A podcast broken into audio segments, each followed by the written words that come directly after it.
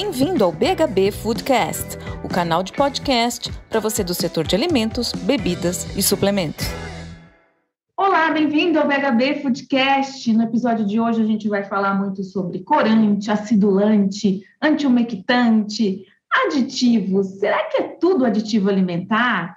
Bom, quais as diferenças, limites, exigências?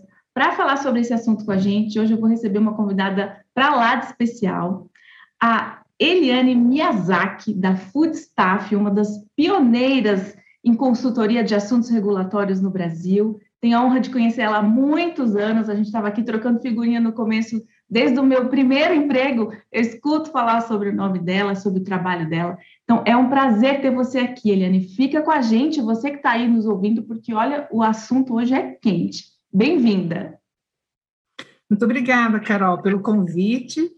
E na conversa anterior que nós tivemos, eu até disse: Nossa, Carol, parabéns, porque ela parece uma garotinha, né? Até comentei com ela, ela comentou comigo quando é, trabalhou com a Food Staff, ouviu falar sobre o meu nome. Falei: Nossa, Carol, mas você tem uma cara de novinha. Eu, ao contrário, ontem a Foodstaff comemorou 34 anos, então, ao contrário de você, eu não tenho uma carinha tão jovem. Está assim. super jovem ainda, está ótima. Ah, 34 anos, parabéns, hein? Empresas que Obrigada. duram 34 anos no mercado não é para qualquer um, hein? Parabéns mesmo pelo trabalho. É, e, e, e vou falar, tem dias fáceis, tem dias difíceis, como todo mundo. Não é, é, é, não é assim um sonho que todos ah, é fácil, né? Não, tem dias fáceis e tem dias difíceis, como qualquer, qualquer trabalho. É, é. igual a qualquer trabalho.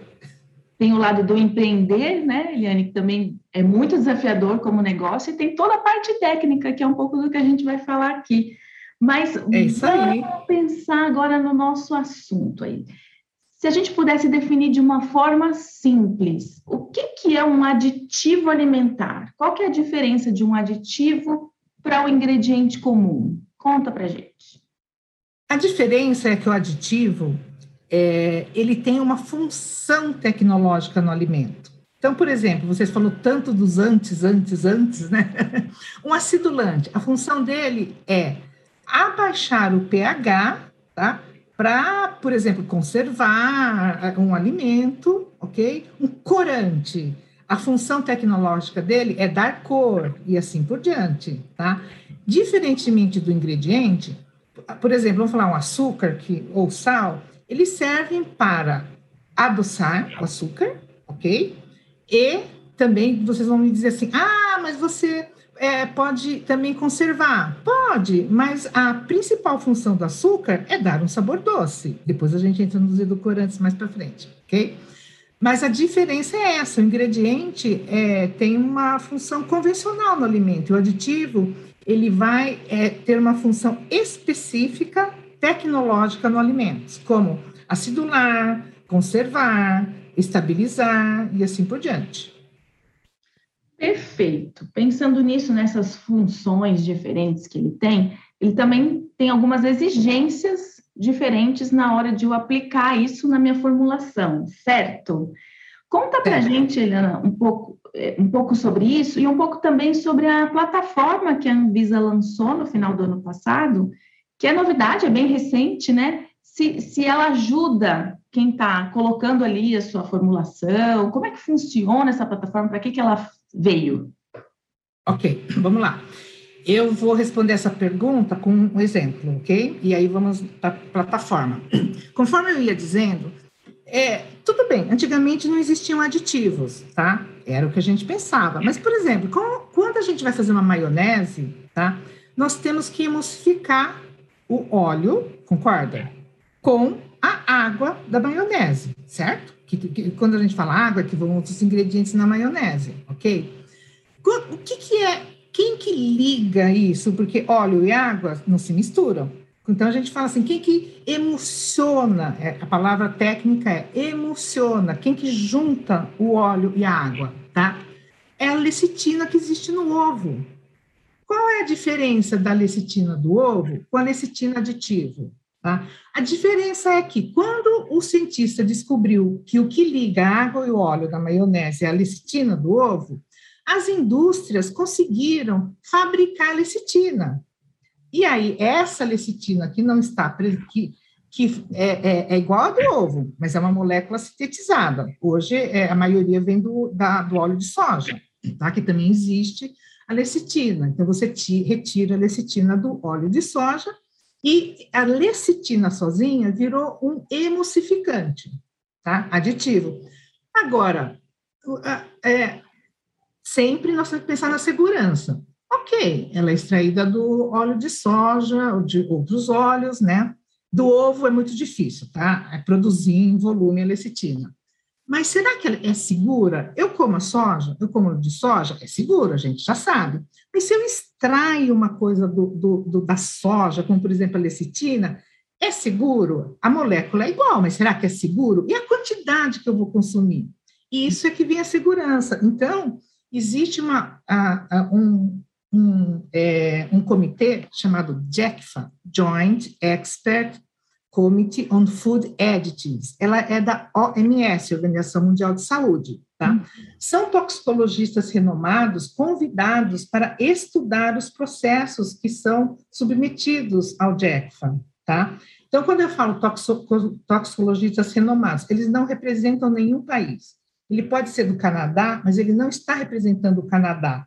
Ele é uhum. convidado pelo expertise dele, ok? Uhum. É, por exemplo, a professora Maria Cecília Toledo, da Unicamp, brasileira, ela foi convidada por uns anos para estudar alguns processos, mas ela não representava o Brasil, era pelo expertise, pela sabedoria dela, e assim por diante. Então, esse comitê é formado, tá? Então, existem vários comitês, porque são muitos processos, tá?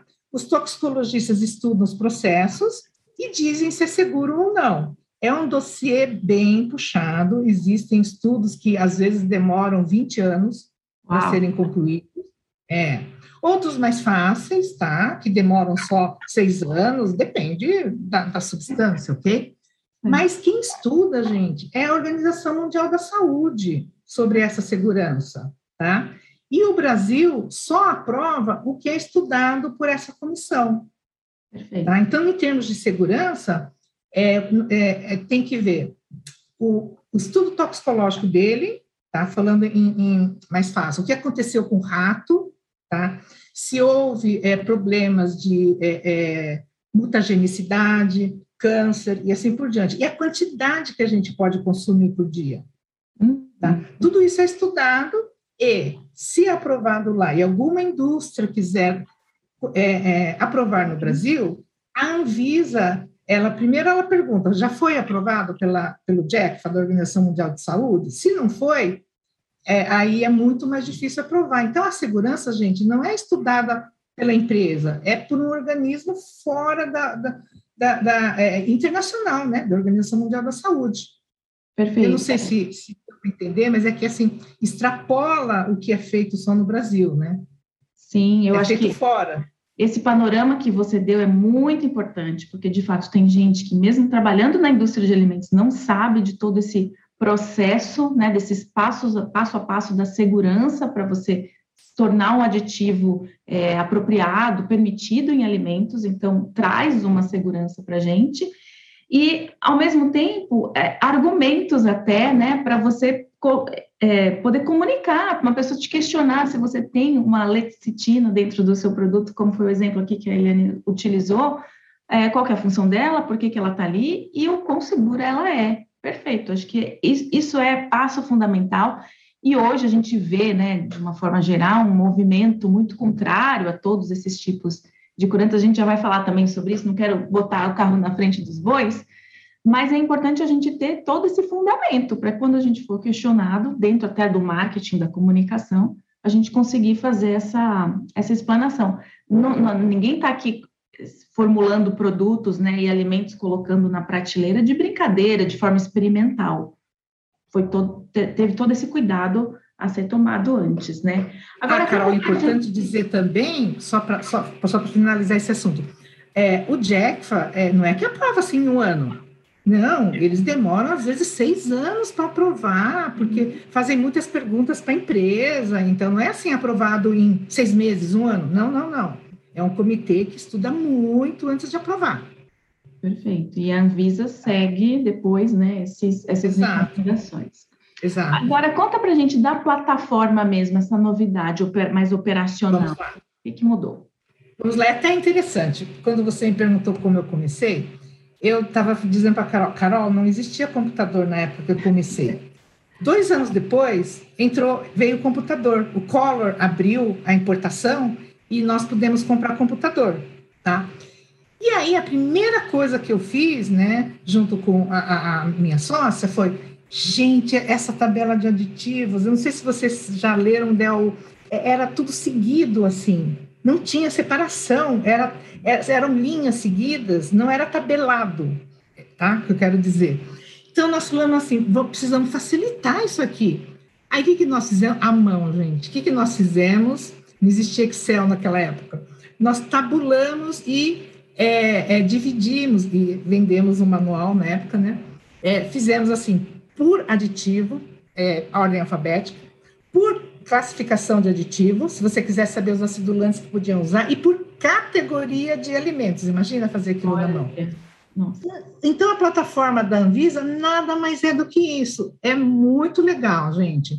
É, é, até janeiro estava sob forma experimental para nós é, encontrarmos inconsistência, porque, gente, imagina, é, é, é, a Anvisa disse, mas eu não me lembro, são vários, vários aditivos, categorias de alimentos e limites. errar é humano, certo? Claro, claro. Então, você, na plataforma, quando você entra lá, não sei, Carol, depois você divulga né, o link, tá? você, você que desenvolve, você que quer é, é, é, do marketing que quer falar assim, ah, vamos colocar isso no rótulo, alguma coisa assim. Você pode procurar pelo nome do aditivo, se você não souber qual é a função dele, tá? Então, quero lá procurar lecitina.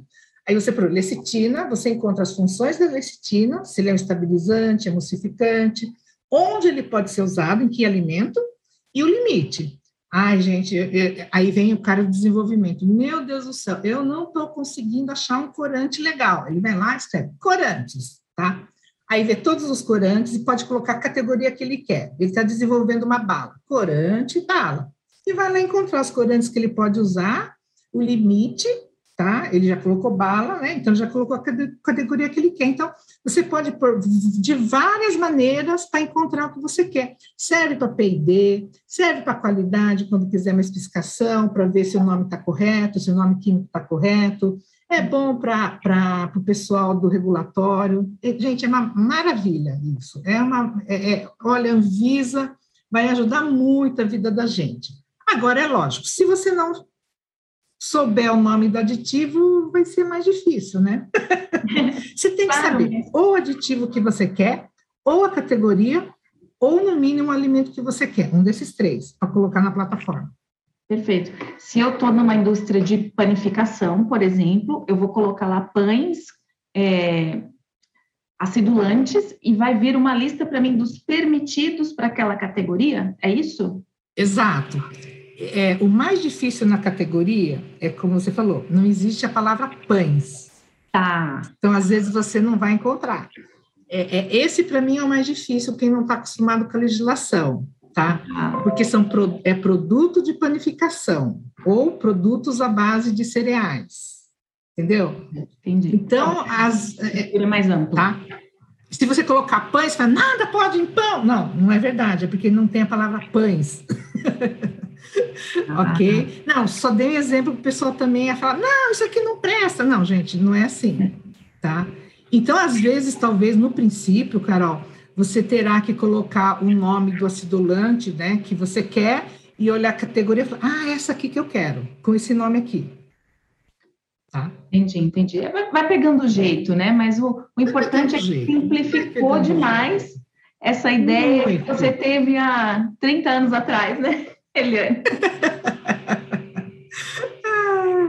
Tá mas, mas, olha, é, é, a Anvisa está é espetacular, está de parabéns. Assim, o que eles estão fazendo para ajudar a gente está muito bom. E tá é, bom. é, interessante porque você falando isso, eu conversei com várias pessoas de assuntos regulatórios esses dias. Né? A gente está na temporada da agenda regulatória e é unânime. Todos os consultores em assuntos regulatórios elogiam essa nova, essa nova é, talvez atitude, eu acho, comportamento atitude da Anvisa, exatamente essa nova postura frente postura. aos desafios da inovação, principalmente, com um olhar muito, é, não é só aquela coisa da agência reguladora que proíbe tudo, não, mas com uma abertura para um diálogo é, grande, para facilitação de projetos, para digitalização. Todo mundo está falando isso, e que bom, né, gente? A gente vai caminhando para uma evolução é, num país do tamanho do Brasil, que é super necessário,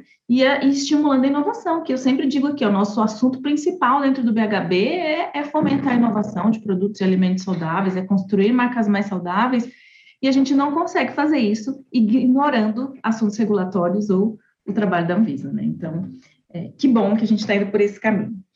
Deixa eu te perguntar mais uma coisa. Extratos botânicos, extratos vegetais. É, vem crescendo bastante também a inserção desse ingrediente dentro dos alimentos, né? É, como que é, funciona hoje? Hoje é permitido você fazer esse trabalho dentro de, de alimentos? É, existe uma lista positiva de extratos botânicos que são permitidos? Eles são considerados aditivos? Vou separar um pouquinho aqui o cenário, tá? Eu vou por mais fácil indo para a tendência hoje. Eu sei o que você quer dizer, mas é, é, vamos começar do início. Existem extratos botânicos extratos vegetais já utilizados em aromas há muito tempo, tá? Mas eu tenho certeza que nós não estamos falando desses, ok? É, vamos falar, por exemplo, um extrato fermentado do aipo, que ele naturalmente pro, pro, produz é, nitrito nitrato, que é um aditivo, ok? E serve para conservar principalmente carnes, tá? É, é, novo, é novo no mundo inteiro, tá? É, eles, é, é, a, a, Anvisa vai, é, agora, nessa agenda regulatória desse ano para o ano que vem, tem um item para estudar isso. O que fazer com os extratos, principalmente os extratos fermentados, extratos vegetais e botânicos, tá? Quando eles produzem, pode produzir um ácido propiônico, que é conservante, pode produzir um nitrito, nitrato, que também é conservante. O que fazer com, com esses extratos, tá? Não está definido, nós não temos hoje uma definição pela Anvisa, nem pelo mundo, para falar a verdade, tá? É muito novo e a Anvisa vai discutir como fazer. Na verdade, eu acho que a segurança é muito fácil. Existe um procedimento para você provar a segurança e a empresa vai ter que provar, comprovar segurança como qualquer outro ingrediente, não com aditivo. Eu acho que a Anvisa já entendeu que é ingrediente, tá? O que a Anvisa não acha certo é você colocar lá extrato fermentado de aipo como ingrediente, não dizer, informar para o, para, para o consumidor que, na verdade, ele tem a função de conservar o produto. Então, provavelmente o que a Anvisa vai, eu acho que vai para essa linha. Para comprovar segurança, já tem um procedimento. Tá? Uma vez comprovado, é como rotular. Né? E acho que uma linha que a Anvisa é, colocou numa das discussões com o setor regulado foi colocar extrato fermentado de aipo, entre parênteses, tá? É, é, não, talvez para não ficar igual o aditivo, né? É, com função de conservar, alguma coisa assim. Ou colocar conservante, não sei, eu acho que problema está em como informar o consumidor da função desse ingrediente. Eu acho que aí é que está o, o, que é, o que a Anvisa quer discutir. Perfeito. Tá? Mas que eles serão aceitos, serão, a Anvisa não é contra, gente. É só uma questão de é comprovar a segurança e rotular, só. E, é. e, e, e, vai ser, e é o futuro, um dos futuros, pessoal. É, é legal, muito legal. São produtos nossa, assim, cada vez que vem uma empresa com uma inovação é muito legal.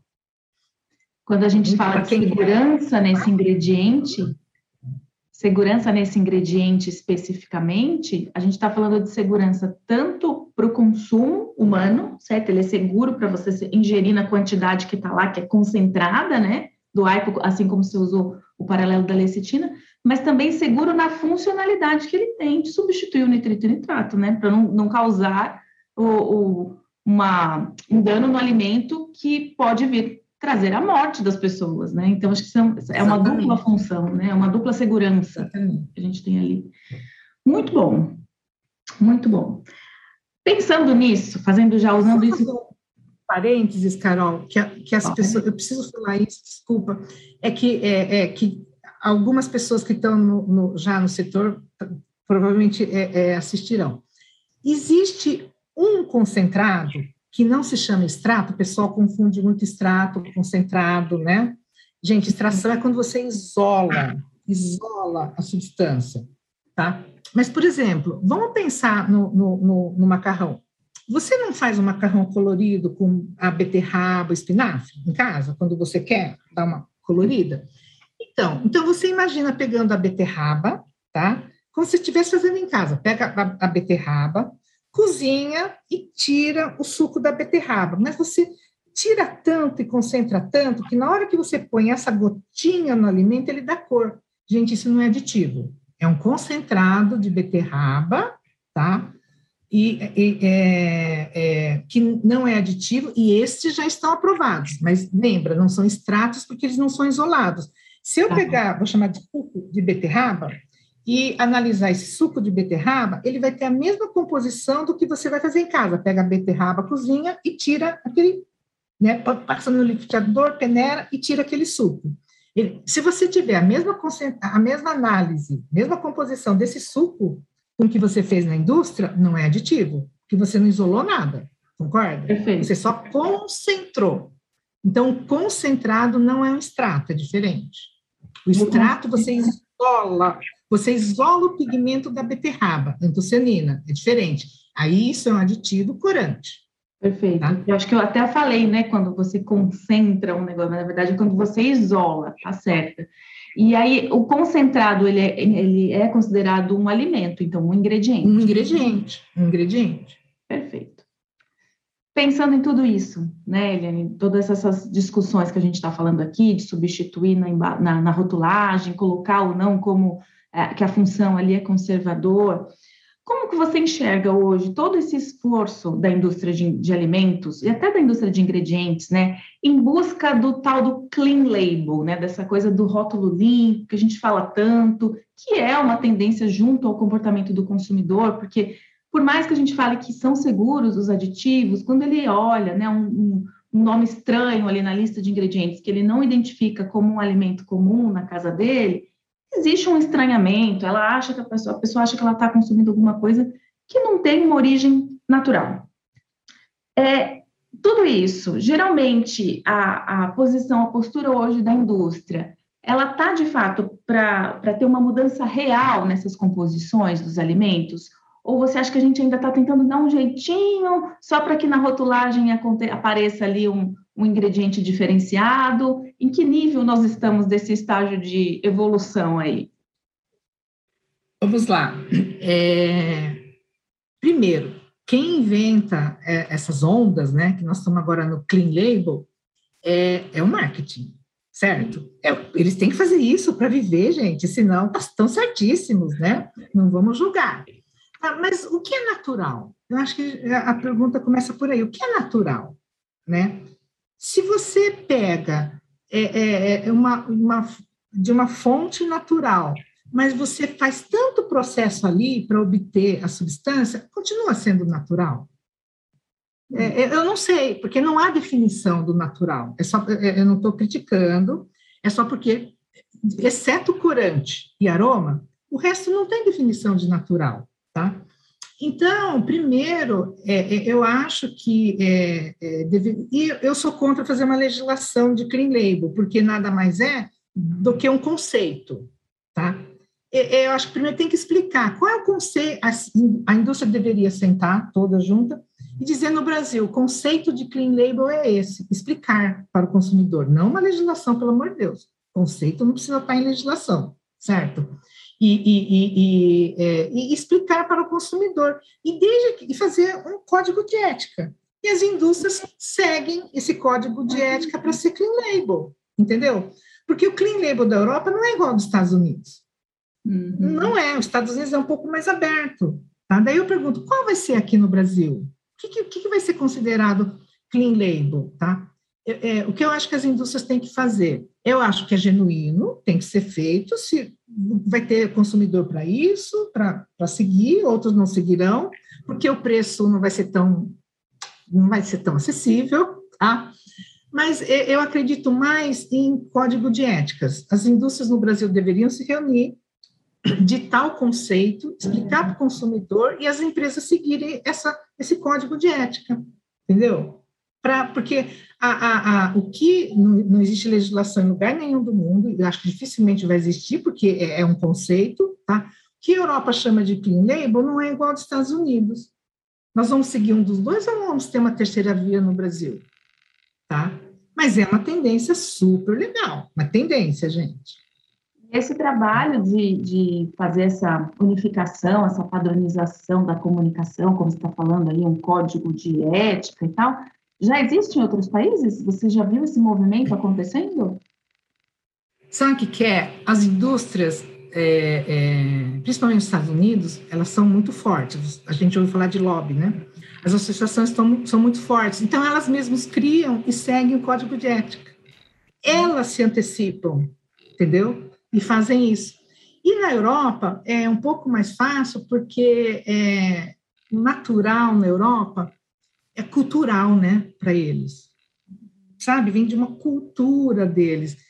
E então eles seguem também o que é cultura para eles, para chamar de clean label.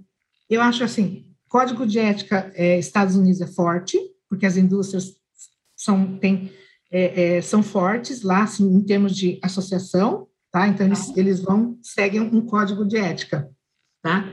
E a, a, na Europa é cultural, tá? Mas no Brasil, se não tiver alguém que tome a frente, eu acho que cada empresa vai fazer o que quer. É, seria ótimo mesmo, pelo menos para unificar isso, uma prestação de serviço para o consumidor, né? A gente deixa eles já confusos, né? Seria uma boa. Perguntando, Eliane, sobre edulcorantes. Edulcorantes, os famosos adoçantes, né? Eles são considerados aditivos também, estão nessa tabela aí dinâmica da Anvisa para a gente consultar? E uma outra pergunta dentro dessa categoria. É, alguns deles hoje, apesar de seguros, aprovados e tudo mais, eles não são tão bem aceitos pela comunidade médica, pela comunidade de nutricionistas, acabam prescrevendo alguns adoçantes, edulcorantes, que têm uma origem mais natural. É, a minha dúvida é sobre quantidade, porque quando a gente olha para essa categoria, muitas vezes, você tem o IDA, né, que é aquele índice diário de consumo de alguns edulcorantes mais é, antigos, vamos chamar assim, que têm origem sintética, maiores até do que os naturais. E muitas indústrias questionam isso, ou até mesmo o profissional de saúde queriam entender por que, que um é mais permitido do que o outro, sendo que um tem origem natural. É, explica um pouco para a gente é, o porquê se a gente tem alguma mudança em questão de legislação frente a edulcorantes também. Vamos lá. É, os dois primeiros edulcorantes que foram descobertos foram o ciclamato e a sacarina. E houve uma briga política entre Estados Unidos e Europa. Entendeu? Um aprovou a sacarina e outro aprovou o ciclamato. Ótimo conversar com a Eliane, a gente sabe os bastidores de tudo, gente. Olha só. É, e, agora, assim, eles são os, os dois primeiros os mais antigos. Então, como a Carol falou, é, existe uma coisa chamada IDA, Ingestão Diária Aceitável, que é aquele DEC, aquele comitê, ele estabelece. Isso, o que, que isso quer dizer? É quanto você pode ingerir daquele aditivo por dia por peso corpóreo, tá?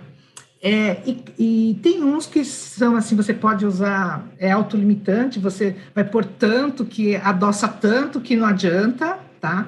Outros têm um IDA numérico. E óbvio que esses que foram descobertos e são os mais antigos têm uma ida menor, porque é, é, é, é assim, eles não iam nem ser usados, foram descobertos sem querer, eles não iam nem ser usados para serem aditivos, né? É, é que um, um de, do, do, do, ciclamato, por exemplo, o cientista estava estudando uma outra coisa e derramou um pingo na hora que ele fez assim, falou, nossa, mas isso é muito doce, a indústria aproveitou e falou: não, vamos lançar. Mas em termos de segurança, é, gente, era precário, né? Em 19, 1900 e caquerada, gente. Agora, é, é, é, vou entrar agora um pouco no natural. Não existe essa classificação de natural e edulcorante artificial, tá? É, por quê? Mesmo que a gente classificasse isso, gente, vamos para a estévia, que todo mundo diz que é natural. Hoje existem seis tipos de estévias, seis, né? É, e, e é, na verdade, é a maneira de obtenção, tá? E todas elas são quimicamente produzidas, é, pegam o, a folha, mas são quimicamente produzidas, assim como eu falei da lecitina, tá? E a ida da estévia, né, são os glicosídeos de esteviol, é muito menor que o aspartame, por exemplo, tá? Então, é, é, é, é na verdade, a gente tem que olhar, é, é, não, o consumidor não precisa se preocupar com isso, por quê? Vamos lá. Quando a Anvisa coloca o limite, tá? Já foram feitos cálculos, é, assim, nós colocamos todas as categorias de alimentos que, que onde pode ser usado edulcorante, o limite lá para cima, tá? Fazemos os cálculos da, da, de quanto o consumidor consumiria do edulcorante se comesse todos esses alimentos, tá? E se ele não passar nesse cálculo, ainda tem uns vários outros métodos que você tem que ir refinando você tem que considerar uma coisa chamada ITER, que é aquele que consome muito, né? Você tem que pensar no pior uhum. caso. Uhum. Você tem que multiplicar por três ainda o, o, o número que você acha, tá?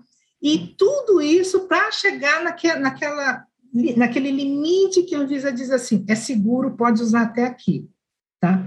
Então, eu acho que a preocupação, acho não, eu acredito, a preocupação do consumidor não tem que ser com relação à ida. Ele não vai saber fazer o cálculo, gente. É, hoje não, tá? nem sabe. Não, o, o, o, o, é, que tem, o que é, deixa com a indústria. O que tem que fazer é a fiscalização dizer assim: existe esse edulcorante no alimento e ele está no limite máximo permitido, ou não está. O que tem que haver é uma fiscalização, tá? Nos alimentos que usam edulcorantes para saber se ele está no limite certo ou não. Agora vamos lá, você vai dizer assim: ah, Eliane, mas eu, eu pego um refrigerante, tá? Zero açúcar, ali naquele refrigerante de na latinha de 300 ml, tá no limite. Mas e se eu consumir 10? Deixa a fiscalização fazer esse cálculo, Anvisa fazer esse cálculo que eu chamo de ITER, tá?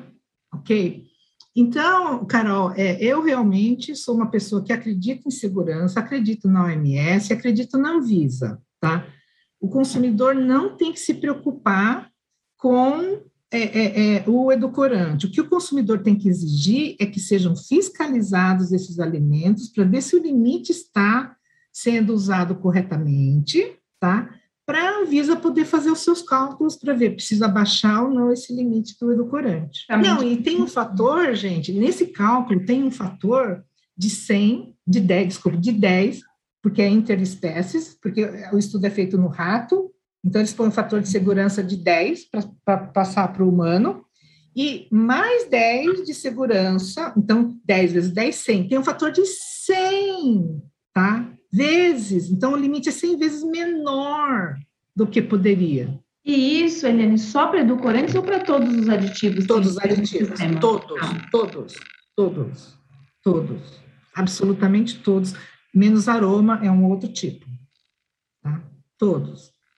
Para a gente finalizar, o que que você acredita que eu, que sou lá da indústria de alimentos, estou desenvolvendo meus produtos, estou até, eu tenho uma marca, estou terceirizando o desenvolvimento com outra empresa, estou fazendo num copacker, né? Não tenho tanta, tanto entendimento assim de formulação. O que que eu tenho que fazer para não errar em relação aos aditivos? Qual que é o seu conselho mãe assim? É, não precisa contratar uma consultoria de regulatório, não. Eu, eu se estivesse começando, tá? É, você vai comprar de alguém, não vai?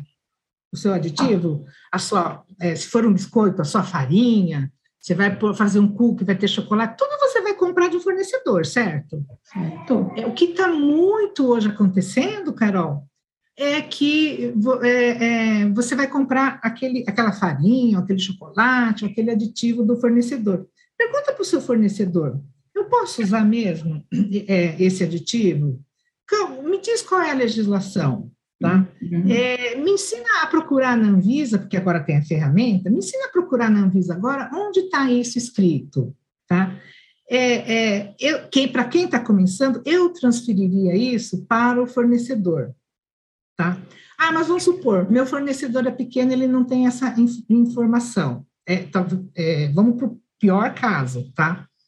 Gente, vocês podem hoje, tem um chat, um chat que você escreve, tem 0800 na Anvisa, tá? Tem Senai, Senac e tal. Tem vários, é, vários órgãos que podem te ajudar, tá? Eu, por exemplo, eu, eu, eu gosto muito do, do Ital. Você quer começar a desenvolver? Vai lá conversar com eles, que eles te ajudam a desenvolver, né? Ah, mas eles não fazem esse serviço. Vai lá. Gente, Senai, Senac, eles têm hoje, é, para quem está iniciando, né? Tanto, tanto, tantos técnicos que podem ajudar, né? É, porque, vamos lá, a consultoria, se você for contratar consultoria, você vai ter que contratar consultoria para desenvolver, consultoria do regulatório e a consultoria da qualidade. Você vai ter que contratar três consultorias. Não vai valer a pena, né? Começar, né? né? Para começar. Para quem está começando, hein, Carol? Foi essa pergunta que você me fez, não foi? Sim, sim. Para quem está começando. Tá? Eu, eu é, iria para esses é, órgãos estaduais que hoje ajudam muito, muito, eles estão muito, é, desenvolveram muito essa parte de capacitação lá.